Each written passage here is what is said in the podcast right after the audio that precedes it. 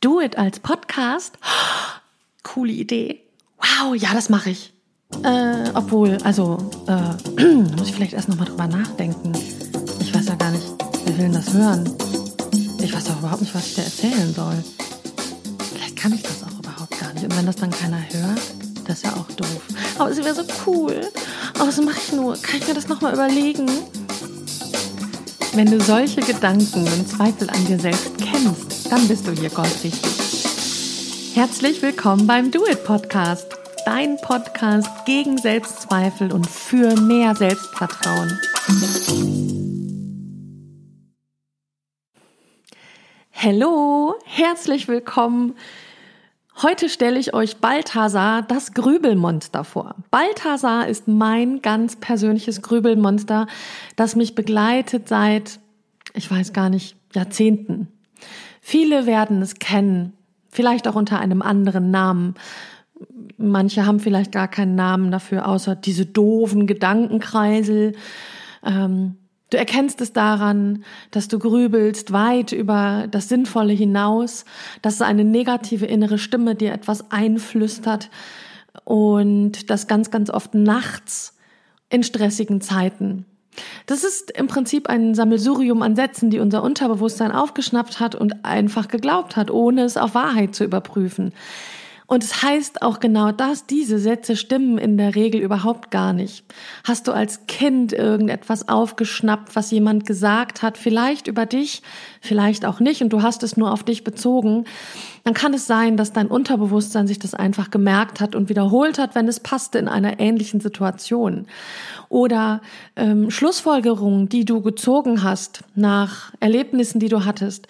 Ich habe eine Klientin gehabt, die hat ähm, einen, die, die ist von ihrem Vater niemals in den Arm genommen worden, hat als Kind daraus geschlossen, dass mit ihr etwas nicht stimmen würde, weil sonst würde er sie ja umarmen und ist überhaupt niemals auf die Idee gekommen, dass der, dass das Problem bei ihm lag, weil er nämlich nicht in der Lage war, seine Gefühle für seine Kinder zu zeigen.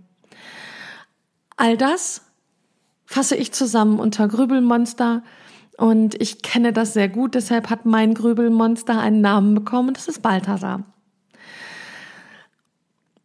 Zunächst ein Hinweis darauf, warum es so verdammt schwer ist, diese Grübelattacken, diese Grübelmonsterüberfälle loszuwerden oder zu stoppen.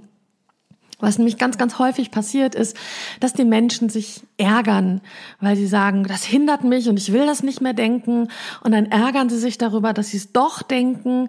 Und dann kommt ein, ein zweite negative innere Stimme und sagt, boah, du kriegst es nicht mal hin, das zum, zum Schweigen zu bringen. Das ist doch, das geht ja gar nicht und du bist ja total blöd und, und fangen dann an, sich zu beschimpfen. Und der Hintergrund, dass das so schwer ist, und es ist tatsächlich so schwer, scheinbar, und ich verrate euch gleich in vier Schritten, wie ihr das Grübelmonster doch überwinden könnt und zum Schweigen bringen könnt. Mm, aber es ist scheinbar so schwer, weil einfach ein bestimmtes Prinzip unseres Gehirns dahinter steckt, das viele gar nicht damit in Verbindung bringen.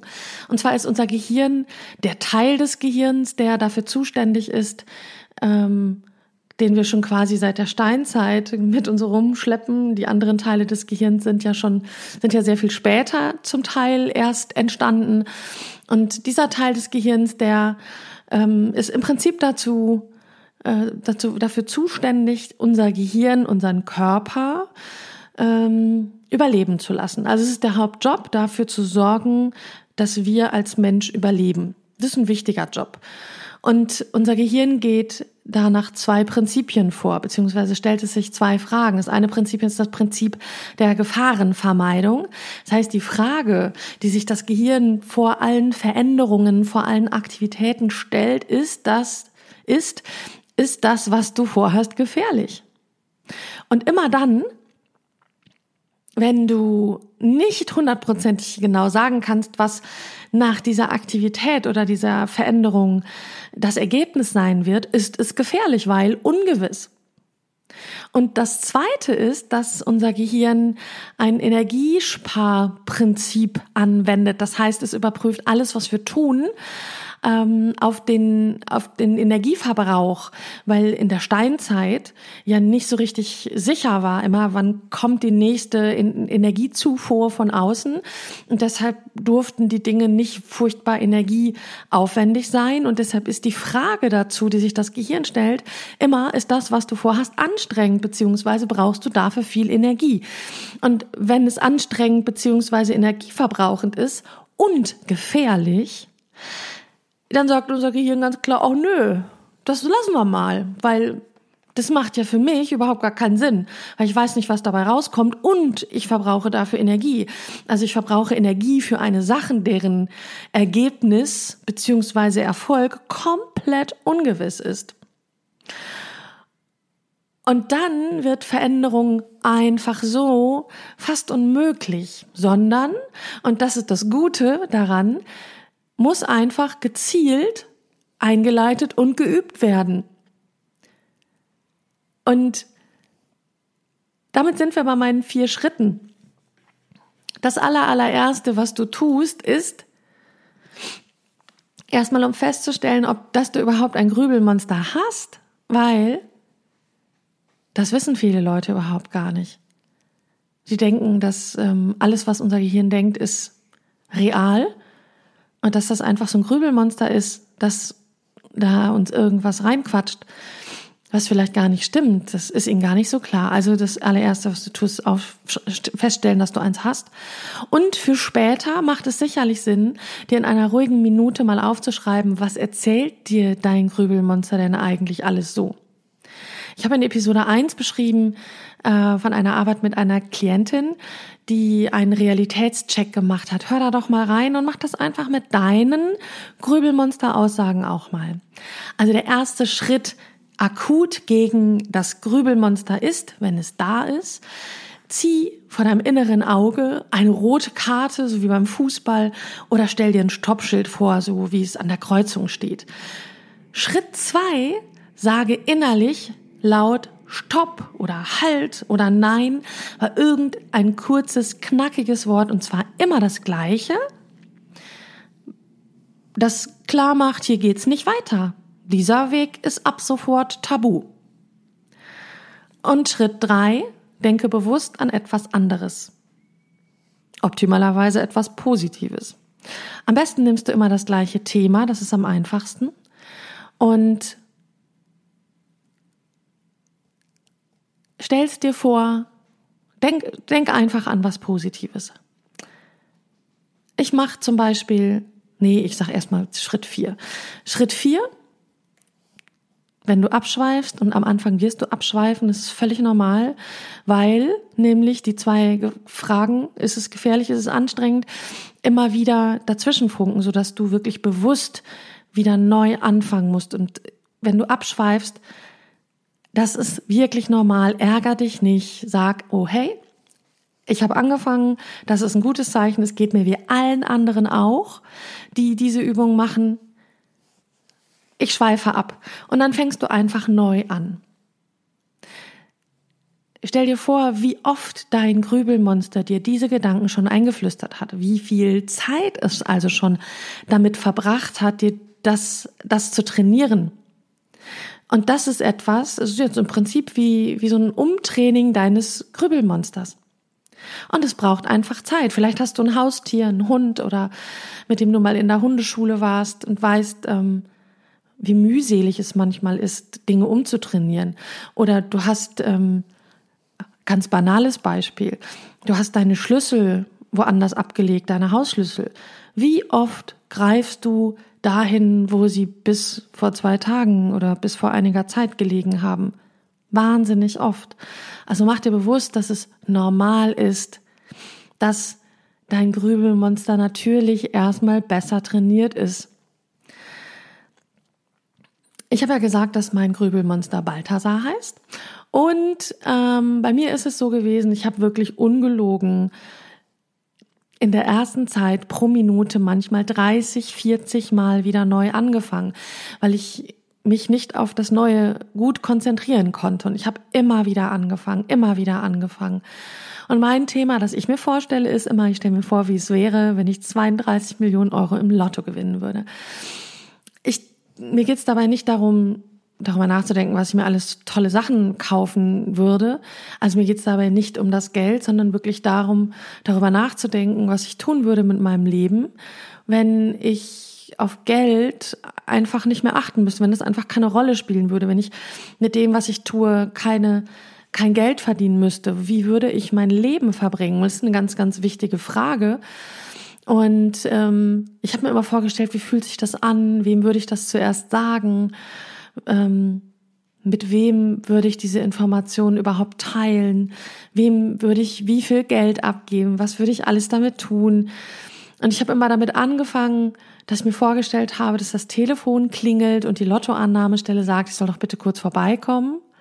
Und manchmal war ich da schon wieder raus und war in meinem Grübel-Monster-Turn in einem Kreislauf drin. Und dann habe ich wieder vorgest mir vorgestellt, das Telefon klingelt und so weiter und so fort. Und ich kann jetzt im Nachgang gar nicht mehr genau sagen, wie lange es wirklich gedauert hat, aber gefühlt habe ich es, ach, vielleicht sogar über tausendmal immer wieder neu angefangen, immer wieder neu angefangen.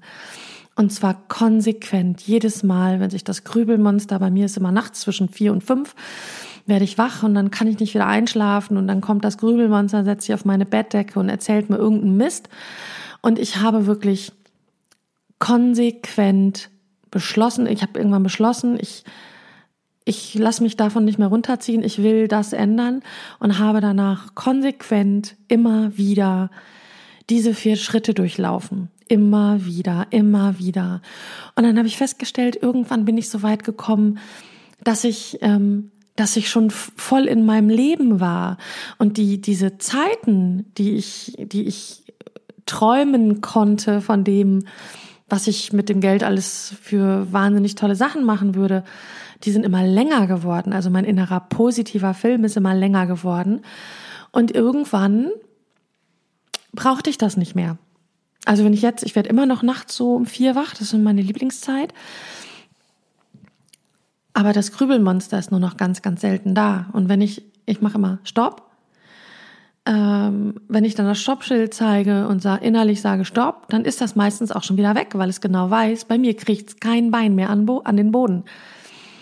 Und ich lade dich ein, das einfach mal auszuprobieren und mach das einfach mal einen Monat konsequent. Ist übrigens egal, ob das nachts ist oder nicht. Falls ich es noch nicht gesagt habe, sage ich es jetzt sondern immer dann, wenn du negative Gedanken hast, die du nicht haben willst und immer dann, wenn du anfängst zu grübeln und du willst das nicht, eignet sich diese Methode, um das loszuwerden. Und es gibt noch viele, viele, viele von diesen kleinen Tricks. Und natürlich ist es so, dass automatisch du dich besser fühlst, wenn du nachts nicht mehr blöde Gedanken hast. Und natürlich ist es so, dass du einfach mehr Selbstsicherheit bekommst und ein höheres Selbstwertgefühl, weil du dich selbst nicht mehr abwertest. Und wenn du das konsequent durchziehst, wirst du feststellen, wie deine innere Stimme einfach anfängt, auch netter mit dir zu sprechen und vielleicht nicht mehr so böse oder negativ, wie es bei ganz, ganz vielen Menschen ist.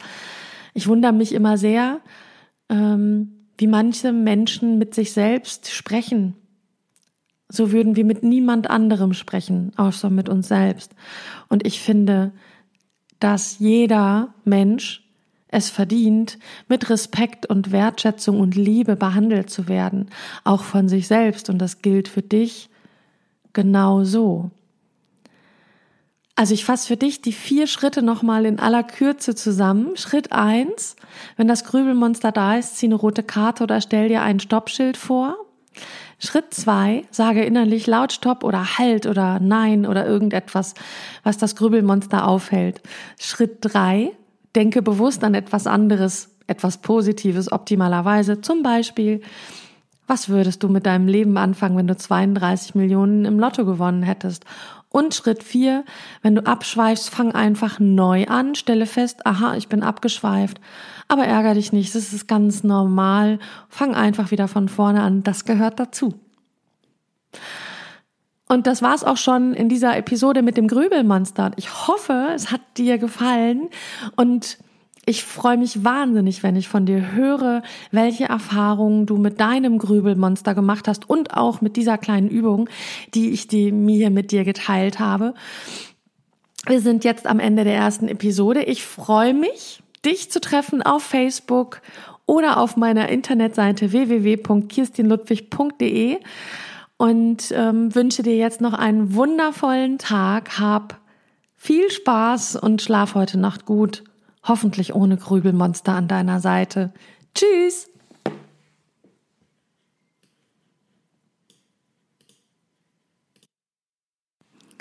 Do It als Podcast?